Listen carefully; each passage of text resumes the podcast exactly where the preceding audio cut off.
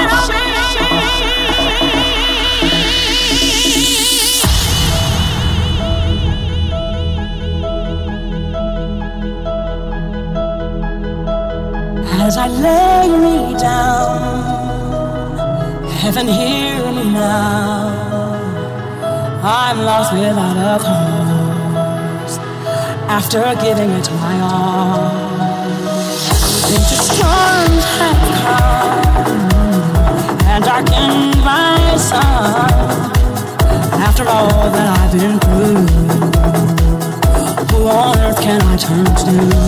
I look to you. I look to you.